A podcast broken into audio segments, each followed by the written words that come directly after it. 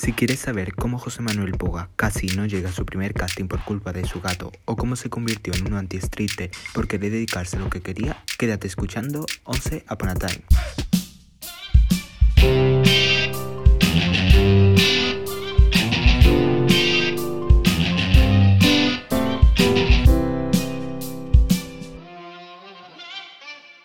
Hola, bienvenidos y bienvenidas a nuestro podcast 11 Upon a Time. 11 Upon a Time es un grupo de jóvenes que hacen teatro en el Viso del Alcor, un pueblo de Sevilla. Yo, quien os habla, soy Edica Rascal, quien dirige este grupo de teatro que pertenece a la Delegación de Cultura del Ayuntamiento del Viso del Alcor. La curiosidad nos puede, la mente no para, la edad inquieta el pensamiento y el confinamiento ha dado riendas sueltas a nuestra imaginación. Después de probar el teatro, la publicidad y el cortometraje, nos atrevemos con los podcasts. Disfruta de nuestras refrescantes entrevistas y sacia tu curiosidad. No olvides seguirnos en Instagram en arroba 11 con número aponatime barra baja. Quien conduce este programa es Daniel Díaz Pérez precursor de esta idea y quien está al mando de todo esto que va a suceder a continuación. Él tiene unos colaboradores, él está aquí dispuesto y preparado para empezar la entrevista de hoy. Hola Daniel, estamos viéndonos en Zoom, qué bien. ¿Qué tal? ¿Cómo estás? Hola, ¿qué tal? ¿Cómo estás? Muy bien. Bueno, antes de todo yo me presento, mi nombre es Daniel, tengo 14 años y bueno, como es la primera toma de contacto con esto de los podcasts, os voy a explicar un poquito cómo vamos a funcionar. En cada programa traeremos a un famoso, famosa o persona célebre, la cual entre mis compañeros y yo vamos a hacerle pasar un buen rato y, para, y haremos que conozcáis más a esas personas, destacando como no nuestro gremio favorito, el cual es el de actores y actrices. Sin enrollarme más, recuerdo que nos podéis seguir en, nuestro Instagram, arroba 11 uponatime barra baja. Y antes de presentar a nuestro invitado de hoy, con el cual empezamos muy fuerte, voy a introducir a mis colaboradores. En la primera posición tenemos a Valeria, la cual es una chica triunfar, y le preguntará a nuestro invitado sobre cómo ha sido su salto a la fama y cómo llegó a triunfar. Luego tenemos a Pablo Valladares, que nos divertirá con los juegos más divertidos para poner a prueba a nuestro invitado. También tenemos a Lola, la cual le preguntará a nuestro invitado sobre las situaciones más íntimas y salseantes. Después tenemos a Ángeles, una chica a la cual entre tú y yo se lo tiene un poco creído. Y preguntará sobre cosas relacionadas con el famoseo. Noelia de Sares, nuestra reportera de información, Hola. la cual le preguntará a nuestro invitado sobre su opinión de varios temas de actualidad. Por último, tenemos a María Luisa, la cual le haré las preguntas más concretas, porque ella es la típica persona un poco friki, que se sabe toda la vida de nuestros invitados. Bueno, sin más espera, paso a presentar a nuestro invitado, un actor de Jerez de la Frontera. Tiene 40 años y ha actuado en películas como La Trinchera Infinita, Palmeras en la Nieve o La Casa de Papel. ¿Qué tal, José Manuel? O también debería llamarte Gandía. Hola, Dani. Bueno, eh, prefiero que me llames Poga. Eso, esa es la primera pregunta. ¿Cuál es, ¿Cómo te llama a ti en tu entorno familiar? ¿Cómo prefieres que te llamemos? ¿José Manuel, Poga, Manolito, Poga, José? Poga. Sí, Poga, Poga. Que Gandía a mí también me da un poco de repelús también. Oye, ¿estás contento de ser la persona a la cual ahora este proyecto? Porque eso tiene un poco de responsabilidad, ¿no? Por en cierto motivo te conviertes un poco en nuestro padrino, se podría decir así, ¿no? Pues vamos, yo encantadísimo. Ya, bueno, ya os estoy conociendo ahora y me parecéis una- un- unos chavales maravillosos, ¿no? Que estáis apostando por algo muy bonito y si está amadrinado por Eddie Carrascal, que es una compañera mía, amiga de hace muchísimos años, si ella me dice, Poga, ven, yo voy. Y estoy encantadísimo de estar aquí y ser el- la punta de flecha para vuestro Gracias, qué orgullo. Bueno, todo el mundo sabe que el mundo de la interpretación está dividido en dos partes. La parte del cine y la parte del teatro. Tú, a nivel oral, ¿qué prefieres? Yo siempre lo diré, el teatro, por supuesto. Yo donde me he sentido realmente más a gusto y ha sido relativamente más fácil ha sido sobre el escenario, por, tener al público delante y yo he tenido la suerte de, de todo lo que he hecho en teatro ha sido con mis amigos y mis amigas. que con mi familia, ¿no? La familia elegida, que se dice. Y, ese proceso creativo de los ensayos y de, ya no solo actuar, sino preparar el espectáculo, que fuera con quien fuera, eh, ya sea una animación en la feria o en las verbenas o ya sea en un, escenario, en teatro, ese proceso creativo es maravilloso y no lo supera ni una película ni ninguna serie. También me lo paso muy bien en las pelis y las series, ¿eh? porque al final al cabo lo que hago es lo que más me gusta, que es actuar e interpretar un personaje. Pero el formato de teatro lo prefiero. Bueno, ya terminando con el mundo de la interpretación, tú bien que te dedicas a esto, sabes que empezar aquí es un poco difícil, porque o tú mismo o tu familia te dice de, no, estudia una carrera antes, o no, con eso no encuentras salida. ¿Cómo fue tus inicios? ¿Cómo empezaste tú? ¿Te apoyaron? ¿No te apoyaron? Sí, yo tuve el apoyo absoluto de, toda mi familia. De hecho, yo terminé el instituto, terminé COU y me fui a estudiar gestión y administración pública, una facultad, porque yo quería ser funcionario y no daba ni una, no, no, no, era lo mío. Y mi padre me animaba, dice, pero tú, ti lo que te gusta el teatro, vete a esa interpretación, vete a Barcelona, a Madrid, bueno, Barcelona, Madrid no, porque es muy caro, prueba en Sevilla. Y, yo, fue mi padre el que me animó, bueno, mi padre, mi madre, y entonces sí, ya me lancé y ya me fui a Sevilla, probé las mieles de la escuela de Viento Sur, donde empecé, y ya no me bajé del carro. Bueno, ya hemos pasado la fase de calentamiento y ahora hay que agarrarse porque vienen curvas. Te dejo con nuestra primera colaboradora, la cual te preguntará sobre tu paso a la fama y algunos consejos para triunfar en el mundo de la interpretación. Valeria, ¿qué tal? ¿Cómo estás? Gracias, Dani. Muy bien.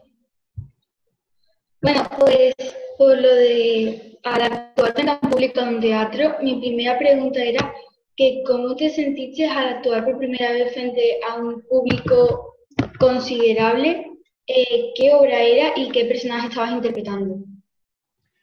Pues yo creo que la primera vez que me enfrenté a un público considerable, eh, digo público considerable porque recuerdo que era yo solo, era una máscara contemporánea, era como una especie de monólogo, era un trabajo de la escuela en que eh, por primera vez tenías que salir solo e interactuar con personas imaginarias, ¿no? Que aparecían en la imaginación y tú, hablando con ellas, pues tenías que provocarle esa imagen al público y era un trabajo de escuela y vinieron los compañeros, los profesores, la gente de la escuela para ver mi trabajo, que era el primero que hacía aquí en Sevilla.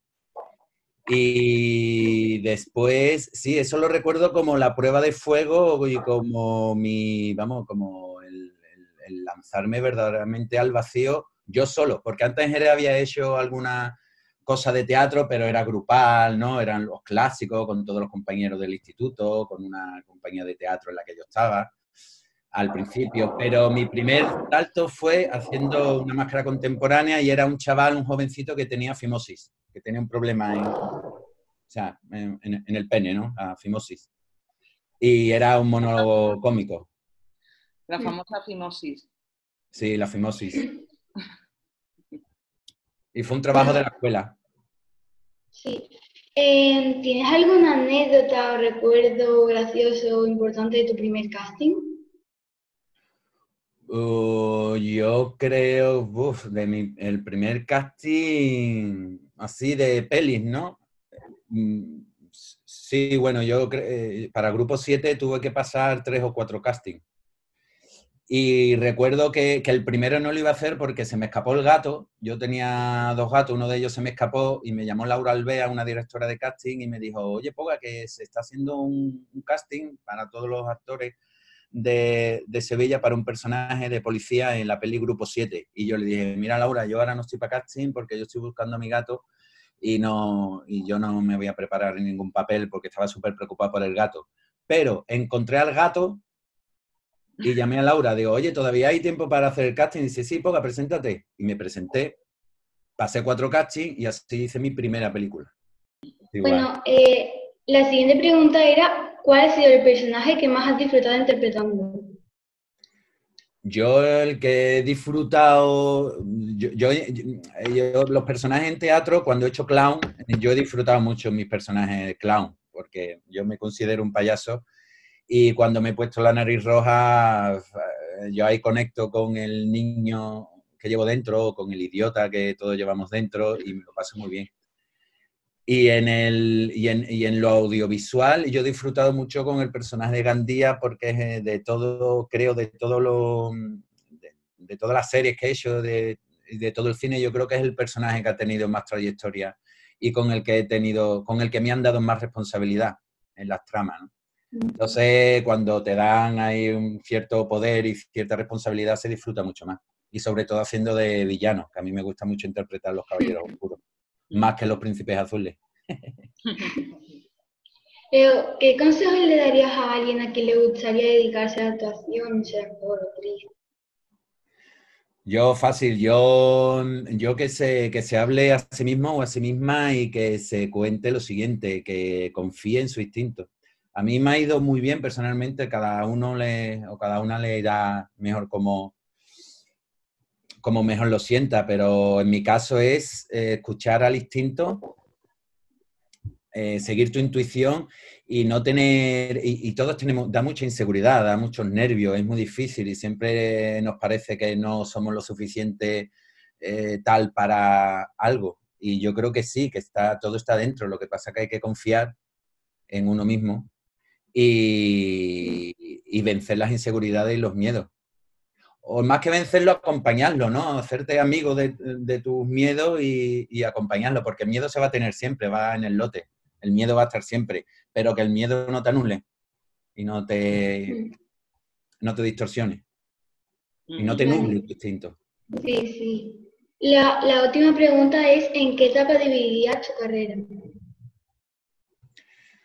Yo lo deberían, en dos. Cuando estaba haciendo teatro, y cuando empecé a hacer audiovisual, porque desde que empecé con audiovisual he hecho muy poco teatro. He hecho más cine, televisión y hace años que no hago teatro y bueno, lo echo de menos.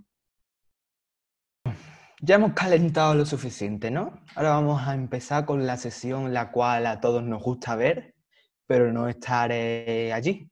Vamos con el salseo, con la prensa rosa. ¿Qué tal, Lola? Hola. Bueno, te dejo aquí Hola, con Coba. que estamos para entrar en salseo, ¿no? Salseemos pues, Lola. Bueno, antes de empezar con mis preguntas, quería agradecerte que, que bueno, que nos respondieras a todas estas preguntas, que tomaras tu tiempo para, para estar con nosotros. Y bueno, más las mías porque son las que interesan a la gente, cotilla, como a mí, por ejemplo. Bien, vamos a empezar. Primera pregunta. ¿Qué fue lo que tú pensaste el día que, que, tú dijiste, mm, tierra, trágame? ¿Algún día que, que tú pensarás eso? Eh, ah, bueno, sí, Tierra Trágame fue eh, en, en, una serie que a mí me cuesta mucho memorizar los guiones, ¿no? Yo necesito mi tiempo para integrarlo completamente.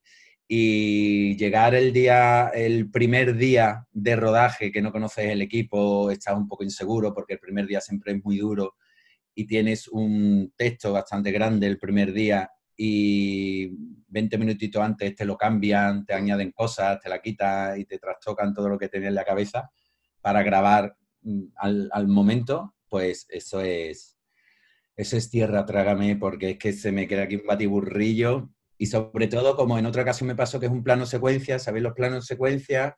Que no hay corte, que habla uno, que habla otro, habla otro, habla otro, y al final el plano acaba en tu frase y, y te equivocas primer día de rodaje y te equivocas y todo el mundo, bueno, no pasa nada, no pasa nada.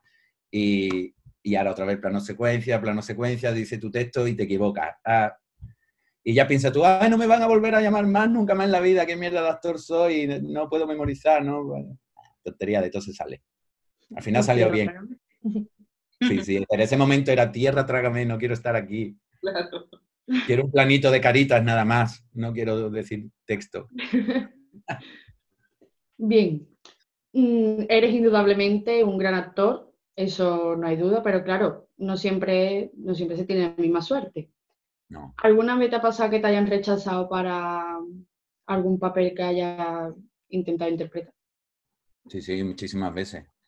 Yo creo que he sido más veces rechazado que aceptado para un papel. Me, han ¿Y ¿Esto rechazado. afecta en alguna manera a ti mismo? No, se aprende. Tú sales de un casting, te ha salido fatal, tú lo sabes, te has puesto muy nervioso, los nervios han podido contigo. Y hay que estar muy tranquilo, muy sereno, muy seguro. Y los castings que los nervios te juegan una mala pasada, pues está claro que no. No, no, no valen. Y yo salgo de ahí y digo, bueno, poca, aprende, aprende. A ver si con los años ya te tranquiliza y ya no se te seca la boca, no te tiembla eh, la ceja y estás en lo que tiene que estar. Hay que estar muy zen en los castings. Aunque el personaje sea nervioso, ¿no? Pero que está muy tranquilo. Bien, mm, yendo por el mismo camino de, de los castings, de este tema, ¿alguna vez has ido a un casting buscando un personaje y al final te han escogido para otro? Sí. Sí, sí, eh, allí miran perfiles, muchas veces lo que quieren es ver gente. No sé muy bien cuál es la metodología de los directores de casting, eso es una cosa extraña que está ahí. Pero sí, sí. Y hay veces que también mandó un personaje, leí el guion y he dicho, yo, yo prefiero hacer este, este me gusta más. Y me lo han concedido. Dice, bueno, vale, pues te damos este. ya cuando tienes más confianza, puedes, puedes pedir. Mm, De todos los personajes que has interpretado a lo largo de tu carrera, mm, ¿cuál es el que le tienes más aprecio?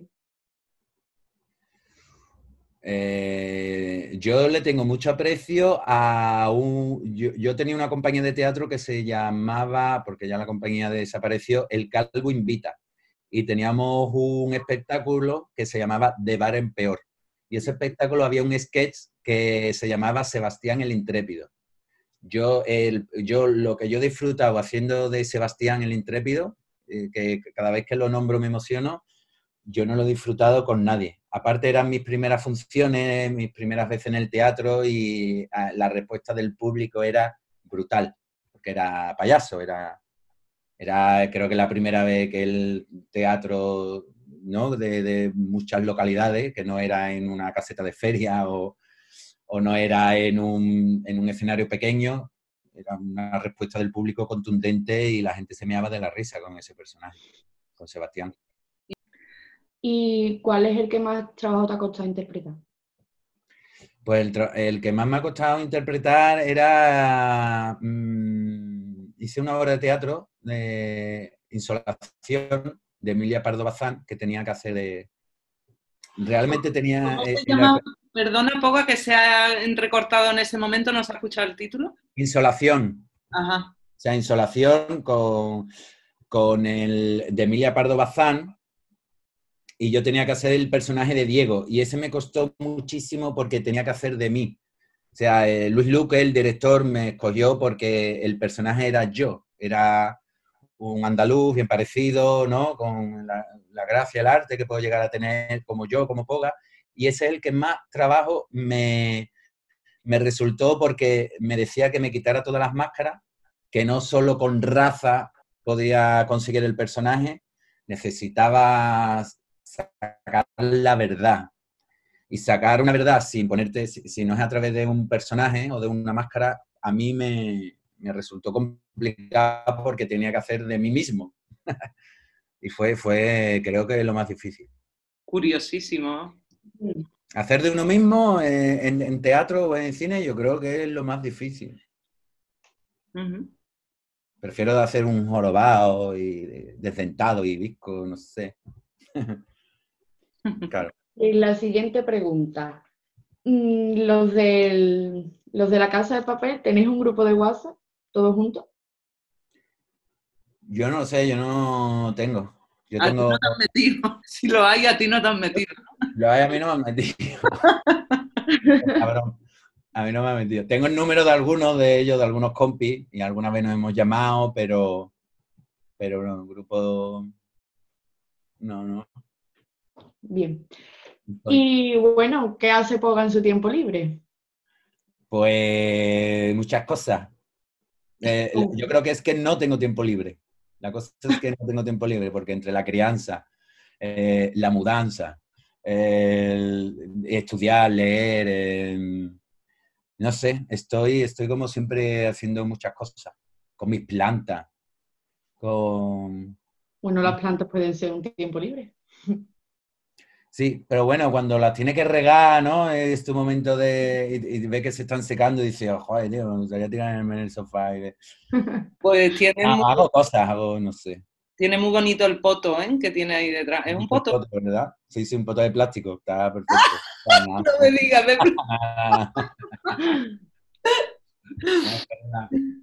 No, eso es de verdad. Tengo que recortarle la hoja un poquito.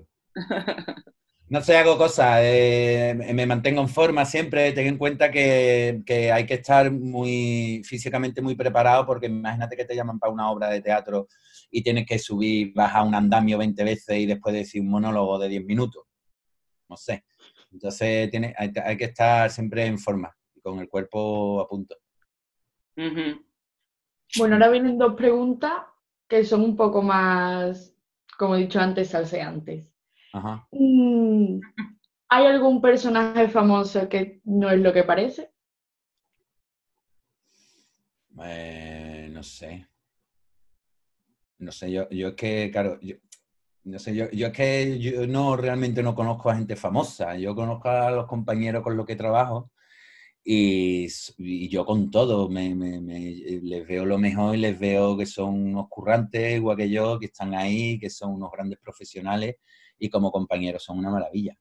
Todos. Yo no he tenido la mala suerte de encontrarme con un compañero o un director o alguien desagradable. No, no, Entonces nunca has tenido un enfrentamiento con ningún compañero, ¿no? Yo no. Yo creo que, que, no. Y si hemos tenido algún roce, las cosas se hablan fuera y después de. Pero crear ese mal ambiente con un compañero cuando estamos corrando. No. Y bueno, mi última pregunta es, ¿qué es lo más surrealista que te haya pasado a nivel profesional? Lo más surrealista es que yo creo que me han pasado tantas cosas. surrealista. Una de las que más. Eh, no sé decirte, surrealismo. Bueno, eh, en la, en la, Casa de Papel había momentos muy surrealistas la verdad, es el momento de, espera, ¿no? Porque es que es así, es que funciona así porque hay que estar, ¿no? Y cuando te recogen a las 6 de la mañana para grabar y a lo mejor se retrasa la otra secuencia o al final hay un cambio y no, y no ocurras, pero te mantienen hasta el final ahí en el, en el, en el camerino por si te necesitan para grabar un plano o lo que sea y a última hora, a las 6 de la tarde, no, se graba, por lo que sea. Entonces has estado desde las 6 de la mañana hasta las 6 de la tarde sin hacer nada, dando vueltas. Y un día me quedé sin móvil, sin tabaco, sin libro. Sí, me quedé allí como, y aquello es como una nave, de, como la Warner Bros. Son edificios, naves, y allí estaba todo el mundo haciendo sus secuencias menos yo. Entonces yo estaba allí dando vueltas durante 12 horas, volviéndome un poco loco. Digo, pero ¿qué está pasando aquí? Bien, pues yo he terminado. Ahora pasamos para la parte más divertida, la parte de jugar, aprender y conocerte, conocer lo que tienes en la cabeza. ¿Qué tal, Pablo? ¿Cómo estás? Hola, pues muy bien. a ver. Bueno, a jugar se dice. Vámonos. A ver si realmente sabes lo suficiente. Uy. Eh, bueno, pues yo soy Pablo y voy a hacerte un pequeño concursillo de, de preguntas, a ver si sabes sobre teatro, el cine o la música. Venga. ¿Estás dispuesto? Ajá. bueno, la primera pregunta es, ¿qué te sugieren títulos como Cuando la vida eterna se acabe, Futuros difuntos o El grito en el cielo? No lo sé, ¿de la zaranda puede ser? No, Muy bien. Sí, La zaranda. Son tres obras de la compañía jerezana de La zaranda y nada, La Saranda es un teatro inestable de Andalucía la Baja que está muy ligada a la cultura andaluza y que en sus espectáculos están muy presentes los símbolos andaluces como la música, el olor, los silencios, las repeticiones y el habla característico andaluz, ¿no? Ah. Y eso, un punto para Poga. Eh, la siguiente pregunta es, eh, ¿quién es Francisca Méndez Garrido? Te voy a dar cuatro opciones, a ver si sabes cuál. Marifé de Triana, Estrella Morente, La Paquera de Jerez o La Niña de la Puebla. ¿La Paquera de Jerez? Correcto. Es mi vecina la Paquera de Jerez y yo éramos colegas de sus sobrinos. Anda. Los Flores.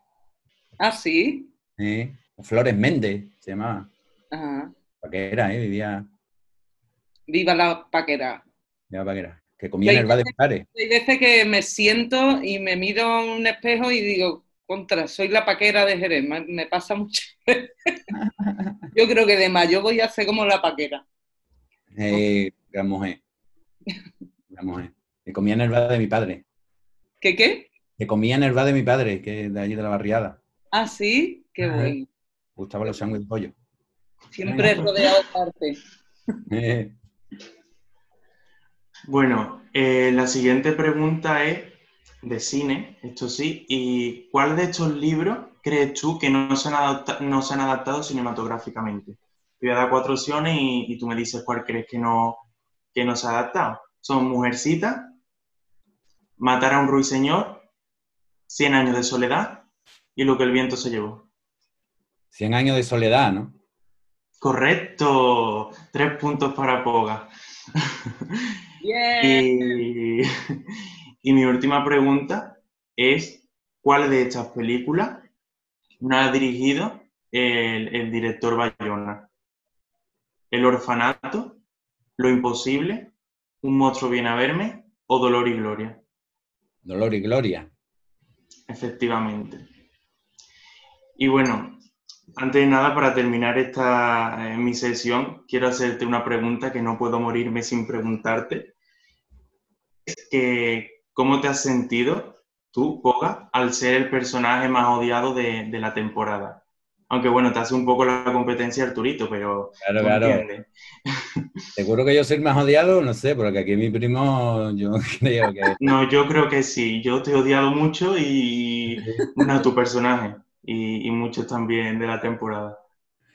Bueno, no hay héroes sin villanos. Entonces, esto es un catálogo de emociones y bueno, pues el odio también, también cabe, ¿no? Es muy triste, ¿no? Lo de odiar, odiar, te puede gustar, no te puede gustar, pero odiar, digo, oye, no alberguemos odio en nuestros corazones, por Dios. Pero claro, tú lees, claro, tú ves la serie y sí, bueno, es normal que sea más odiado. A mí me encanta, vamos, es el, es el pacto ¿no? entre el héroe y el villano. A veces creo que, que- que cuando interpretamos a los personajes más malos, los ante- a los antagonistas, realmente son los más difíciles de interpretar algunas veces. Ahora pasamos con una persona que probablemente sepa más de tu vida que tú mismo. Así que, ¿qué tal, María Luisa? Seguro. escucháis? Hola. Muy bien, aquí te dejo con, con Poga. Bueno, María Boca, ¿cómo estás? Muy bien, amiga, muy bien. Encantado. Bueno. Primero te tengo que decir que muchísimas gracias por venir aquí y muchísimas gracias por querer contestar nuestras preguntas y demás. A vosotros y a vosotras. Muchas gracias. Bueno, mi primera pregun- pregunta es que cómo fue prepararte físicamente para el personaje especialmente de Gandía, porque como has dicho con Lola, creo que fue que mm, pusiste un ejemplo de un andamio y después del monólogo, que era como un poco complicado. ¿Cómo fue prepararte para ese personaje? Pues Gandía es el jefe de seguridad de- del gobernador del Banco de España. Este tipo fue Boina Verde. Yo, cuando me dieron el, el personaje, yo, yo estaba, bueno, físicamente eh, no estaba fuerte. Y digo, este personaje tiene que estar fuerte. Me puse en el gimnasio para ponerme lo más petado por el personaje. Si hubiera sido un personaje más canijo, pues hubiera estado más canijo. Si hubiera tenido que engordar, pues me hubiera puesto como un zollo. Pero en el caso de Gandía, ve que está fuerte y me metí en el gimnasio ahí a tope. Mm. Pues bueno, eh, mi otra pregunta es que no sé si a ti te habrá costado alguna escena en específico, pero ¿cuál fue como la escena que más se te fue pesada? O sea, que la tuviste que repetir otra vez o que no te salía, que no memorizabas los textos. Más o menos, ¿cuál fue? Yo creo que si habéis visto la, la Casa de Papel en la tercera, Bueno, aquí, spoiler, bueno, yo lo de los spoilers no sé, porque hasta que no haya una persona en la Tierra que no haya visto la casa de papel, existen los spoilers, ¿no? Entonces, bueno, en la tercera temporada estoy atado durante muchísimo tiempo y yo creo que eso fue lo más duro, porque yo iba a grabar, iba allí y, lo que tenía que hacer es estar esposado y, hacer de figuración. Y entonces era, era bastante tedioso y duro.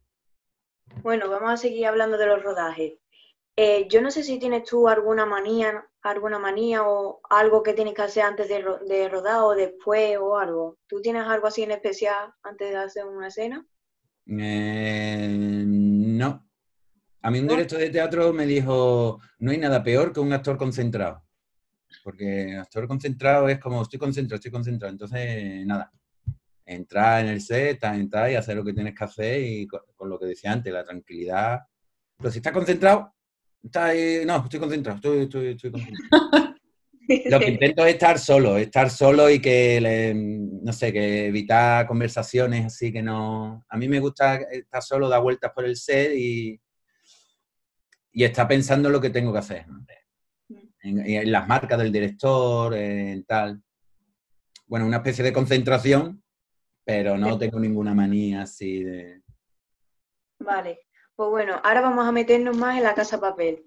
No sé si tú me podrías decir eh, cuál es tu personaje favorito de la banda, de Tokio, de Río y de esa gente.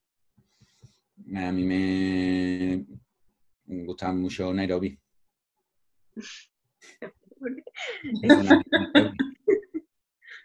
y Denver también. Chaval de barrio, ¿no? Que, que tiene eh, el corazón, ¿no? O sea, tiene nobleza y pureza. Es un personaje maravilloso, el de Denver. Y Nairobi porque es una luz maravillosa, lo que, lo que tenía ese personaje. Bueno, pues ahora vamos a hablar de Nairobi y tengo que decir que se viene spoiler porque el que no lo haya visto, pues tápese los oídos porque... ¿Qué?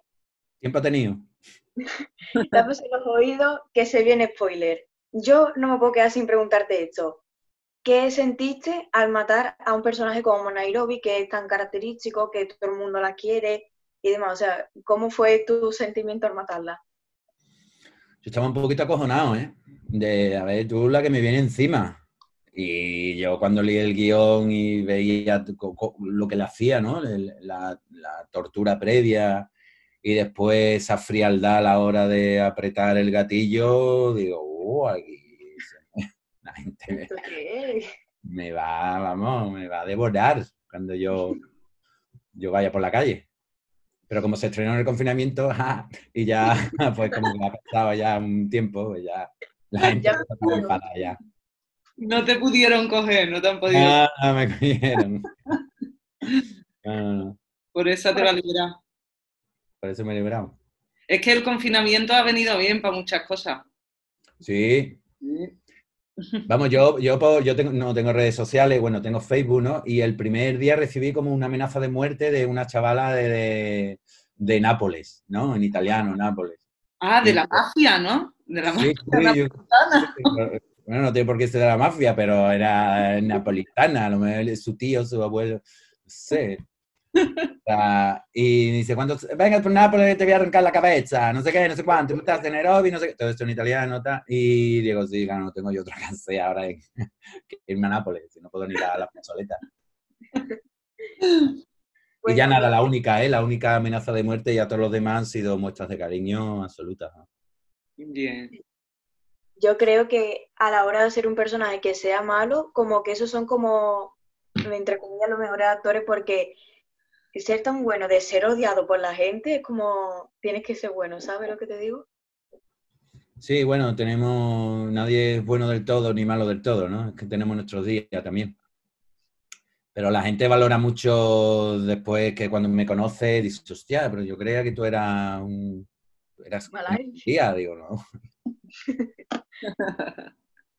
bueno, mi penúltima eh, pregunta, esto yo no sé si tú lo sabrás o no, pero no sé si saber el significado porque a Nairobi tú le dices mil leches. Pero mil leches es como un, perro de un chucho, como decirle que, tiene varias, que es muy por el mestizaje, ¿no? Que viene de varias razas. Mm. Es un insulto xenófobo, vamos, que. Pues sí. Se le llama como perra chucha, como perra sin raza. Bueno, mi última pregunta es que ¿cómo se siente al ser una persona que sale en una serie como La Casa de Papel que es, conocida casi a nivel mundial, que casi todo el mundo la ha visto, y cómo se siente decir, pues mira, yo salí en la casa de papel, ¿sabes? Bueno, la verdad es que no te enteras mucho de todo el boom con lo que ha pasado, ¿no? Con el confinamiento, ¿no? Entonces, bueno, si me llegan mensajes de todas partes del mundo, que eso es lo de hostia, de que, y a lo mejor un, cómic, ¿no? Que, o, un retrato que te hace alguien de Filipinas, ¿no? Y dices, hostia, es que yo ahora mismo voy por Filipinas y me conoce. O me voy a Portugal o a Argentina que nunca he ido y voy a Argentina y voy por la calle y me conocen seguro. Entonces eso es extraño. Pero bueno, con el confinamiento, como hemos estado viviendo aquí en esta burbuja, pues tampoco soy muy consciente de el pelotazo que ha podido dar la casa de papel. Pues bueno, ya se han acabado mis preguntas y te quiero decir que muchas, muchas gracias por responderme y por atenderme un rato. A ti. Bueno, para no enfriarnos, Noelia te va a preguntar sobre algunos temas de actualidad y qué opinas sobre ellos. Hola, ¿qué tal? Hola. A ver, yo te quiero, quiero comenzar preguntándote sobre algo que Dani ha dicho anteriormente, mi compañero Dani. Y es que actualmente es muy duro empezar. Y yo quiero saber qué otros trabajos has tenido que realizar para poder desarrollarte también como actor o para poder vivir de ser actor. Yo he hecho muchas cosas para, bueno, esto al final es un oficio difícil, complicado y, y es que hay que sobrevivir. Entonces yo me he tirado muchos años, bueno, eh, sobre todo al principio, que he tenido que hacer muchas animaciones en ferias, a lo mejor en, a las 4 de la mañana, ¿no? Te citaban a las 2, a las 4 de la mañana, te tenía, tenía un espectáculo con un amigo mío, también actor, Elías Pelayo, que nos hacíamos muchas ferias, ¿no? Y entonces nos teníamos que cambiar a lo mejor en sitios en retrete, así, o en sitios así, en, en, sitios muy incómodos, ¿no? Y yo también he tenido que hacer antes stripper, me hacía, iba, me llamaba para la despedida de soltera y me creaba un personaje, ¿no? Y se me convocaba. No me lo esperaba. Me ponía pelos en los sobacos, largos, me pintaba los dientes y hacía como el antes. También he hecho muchas animaciones en discoteca, anti-gogo también. Estaba los gogos bailando y después había una jaula que estaba yo, pues, cayéndome, haciendo, haciendo el idiota. Entonces, esto me ha, dado económicamente, me ha dado mucho respiro. ¿sabes? O sea, no me esperaba para nada que me, respondiese diciendo que ha sido anticoco, la verdad. Y cosas que yo a lo mejor ya ni me acuerdo, pero sí que decían, hace falta esto, digo yo, hace tal, yo, sí. ¿Nunca, ¿Nunca has sido camarero, Poga? No, pues serás uno de los pocos actores que no ha sido camarero. ¿Tú sabes por qué, Eddie? Porque yo fui camarero con 12, 13, 14, 15 años en el bar de mi padre. Claro. Y yo digo, yo no, vamos, yo voy a hacer lo que sea para no volver a ser camarero. claro, claro. Claro. Bueno, a ver. Yo quería también preguntarte, me da curiosidad porque hemos estado en cuarentena y yo quiero saber ¿qué has hecho en esta cuarentena? Hay gente que ha estudiado, hay gente que ha trabajado desde casa, hay gente que no ha hecho nada. ¿Y qué has hecho tú esta cuarentena? Pues lo que tenemos hijos, y sobre todo bebés, yo tengo una niña que el, mes que viene cumple dos años y yo he estado con ella, con la crianza, con ella en casa. Si leía un cuento, le, estaba en el cuento con ella. Si estaba con ella dándole de comer, lo que sea, pues con ella. Eh, jugando arriba, teníamos una azotea, jugábamos arriba y yo creo que he invertido mucho tiempo en pensar cómo le fabrico un columpio, cómo le construyo con las cajas de cartón un castillo y he estado un poco haciéndoselo a, a mi niña más fácil y más lúdico. todo, todo para que no se aburriera. No te has aburrido tú tampoco, por lo que veo, la verdad. Yo no me he aburrido para nada. y bueno, ¿y cómo has vivido? Antes lo has dicho, la Casa de Papel se ha estrenado en cuarentena, o sea, en, plena pandemia. ¿Cómo has vivido que se estrenase esa temporada en plena cuarentena? Pues me ha dado coraje, porque a mí me hubiera gustado mucho celebrarlo con los compis, con vernos allí. El día, se estrenó el día 3 y el día 2 quedamos todos por Zoom con los directores, los, compañeros, ¿no? Equipo artístico y dio mucha pena, dio, dio, joder, tío, con todo lo que hemos pasado, estaría guay que hubiéramos pisado la alfombra roja, todo, pero no por alfombra, sino por hacerlo juntos, ¿no? Y por celebrarlo juntos. Que ha sido muy duro y ha sido una cosa que ha salido muy bien y no podéis celebrarlo con los compis. Pues nada, pero lo he disfrutado mucho viéndolo. Me alegra, la verdad. Y no sé si has oído hablar sobre aquí un movimiento, bueno, el movimiento Black Lives Matter que ha salido en Estados Unidos, las manifestaciones, el revuelo, todo eso. No sé si, has oído, no sé si lo has oído, oído hablar. Y quería saber si opinas que con las manifestaciones que se están haciendo y con todo, y con todo el bulo que se le está dando y demás, ¿crees que va a cambiar algo en la sociedad y en Estados Unidos sobre todo, sobre el racismo y demás?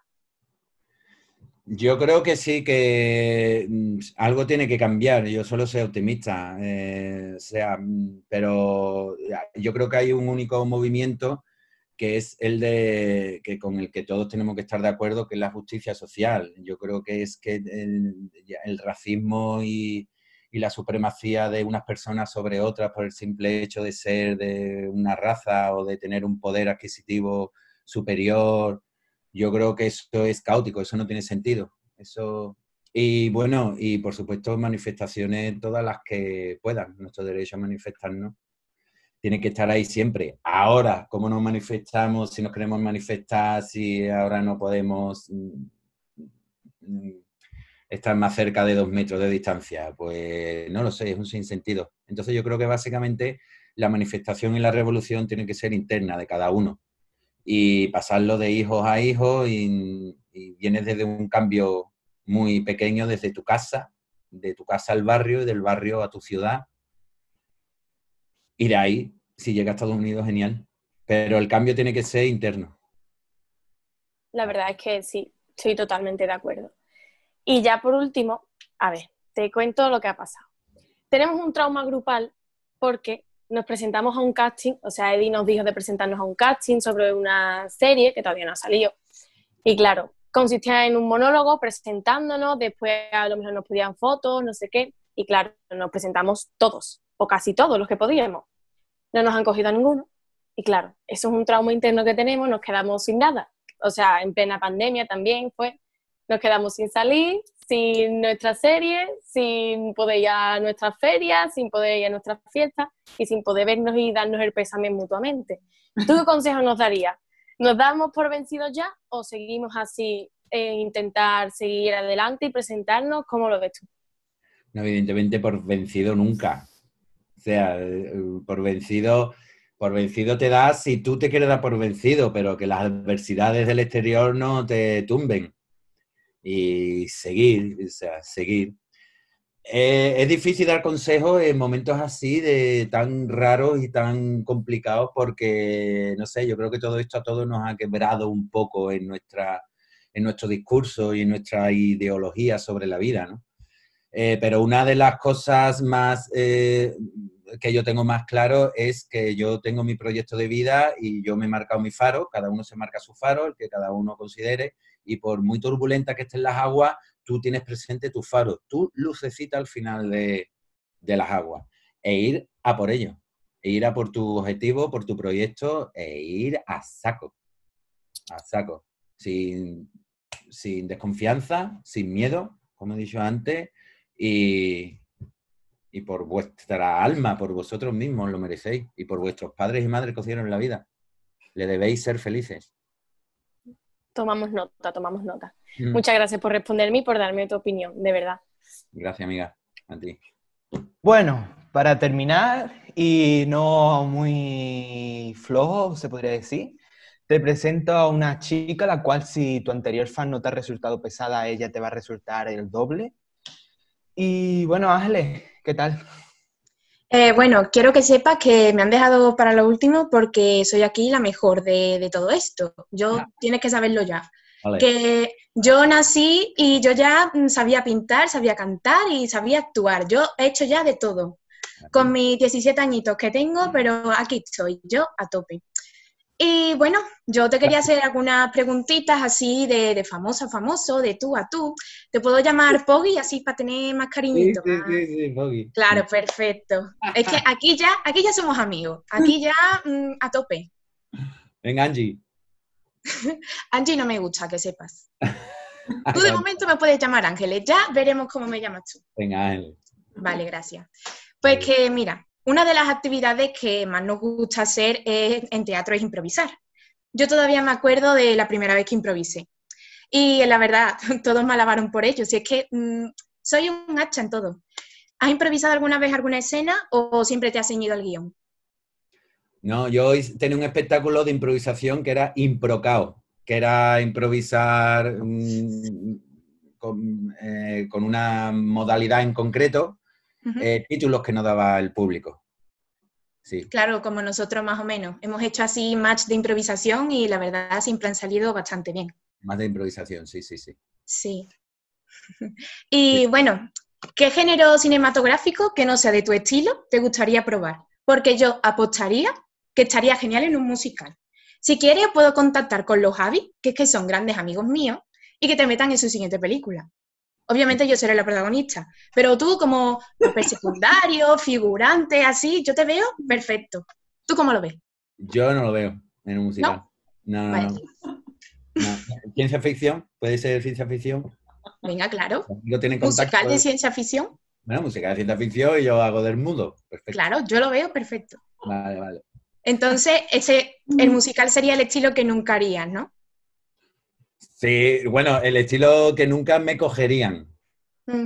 yo voy a un cante, me pongo a cantar y... Venga, poquita, Hombre, claro. Yo, por ejemplo, no podría ser nunca de mala. Yo Gandía, vamos, ni de coña. Yo, si soy un angelito, si es que mi nombre lo dice, mi madre me puso el nombre por algo. No, tú harías de mala muy bien. ¿Sí? ¿Tú lo ves? No creo. Sí, sí, sí. Todo es ponerse, ¿eh? Claro. Y bueno, ¿tú recuerdas la primera vez que ganaste un premio? Es que, mira, me daba cosa preguntarte esto, por si nada te había pasado nunca. Y yo estoy aquí fardando de, todos mis premios que he ganado, que no los tengo aquí, pero los tengo en la otra habitación. A ver. Bueno, pero en tus premios viene tu nombre bien puesto. Claro, siempre. ¿Nombre y apellido? Claro. Es que a mí me dieron una, un diploma y venía el nombre mal. Y ah. después me dieron otro premio en teatro y también venía el nombre mal. Suele pasar, suele pasar. Nada premio. Hace poco me, dieron un reconocimiento a mi trayectoria. O sea, eh, sí, sí, una cosa como ya de... De viejo, ¿no? Viejo, digo, ya, Yo siempre tengo la sensación de que estoy empezando. Y ahí sí, venía, sí venía mi nombre bien escrito. Ah, mira, entonces ya, ya con eso tenemos algo. Y bueno, yo la verdad no sé si preguntarte algo más. Si quieres tú preguntarme a mí algo. Em, eh, ¿cuál, eh, va, ¿Cuál va a ser tu, proyecto ahora, tu próximo proyecto? Porque tendrás proyectos así, ¿no? Hombre, claro. Em, bueno, mi próximo proyecto es aquí en el pueblo y me han contratado para ser la cantante de los bingos de aquí, de, del bar de el bar del pueblo, vamos. Maravilla. Sí. Y claro, yo con mi dote de cantante, pues es que lo voy a conseguir, vamos. Voy a cantar aquí el 34, que vamos, todo el mundo llorando. hay que tocar todos los palos, ¿eh? Hombre, claro, eso siempre. Hay que, ya te digo, hay que... Yo, también he cantado bingo, ¿eh? En alguna fiesta del barrio. Sí, eh. qué bien. ¿Y te ha tocado algo? Ah, no, yo lo estaba dando y no estaba pendiente del cartón. Ah, claro, normal. Ah. bueno, pues muchas gracias, la verdad tengo que decir que te admiro, te admiro un montón. Y yo a ti también, amiga. La verdad es que sí. Que si quieres mm, que te invite a cualquier cosa, a cualquier premio, aquí en el viso, eh, en vez de tener los Oscars, tenemos los Nolasco. Entonces, si quieres, mm, te invitamos a, lo que sea. que seguro que ganas un premio. Pues, vale, mira. Vale. Pero que igualmente tú, ¿eh? que si tú necesitas un acompañante o algo, aquí estoy, a tu disposición. Yo, venga, perfecto. Vale. claro. Eso, mejor. y cuando quieras una cervecita por aquí, aquí también te invitamos. Perfecto. Muchas gracias por haber estado con nosotros. De aquí nos despedimos de nuestro público. Nos veremos dentro de poco, esperamos. Muchas gracias a ti, Poga, por haberte ofrecido, por haber sido nuestro padrino en nuestro primer, en nuestro primer capítulo. Y aquí que nos estás escuchando, ya nos vemos para la semana que viene o para la próxima podcast. Adiós.